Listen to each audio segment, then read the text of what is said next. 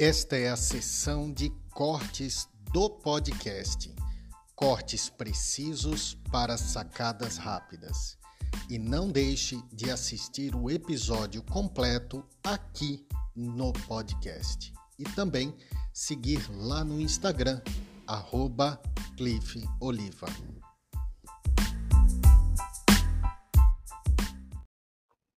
Se por algum motivo, ainda assim, nós não liberamos a raiva e nem liberamos a agressividade, porque há determinadas pessoas que guardam raiva, essa raiva se transforma em agressividade, mas por algum motivo elas guardam essa agressividade, elas não se autopunem ou não punem o objeto ou a pessoa da raiva, nós criamos então um quadro de rancor.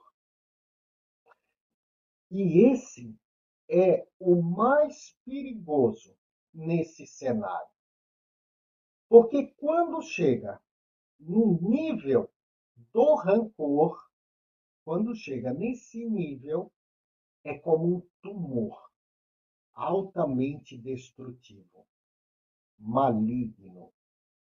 Pode ser muito difícil de arrancar.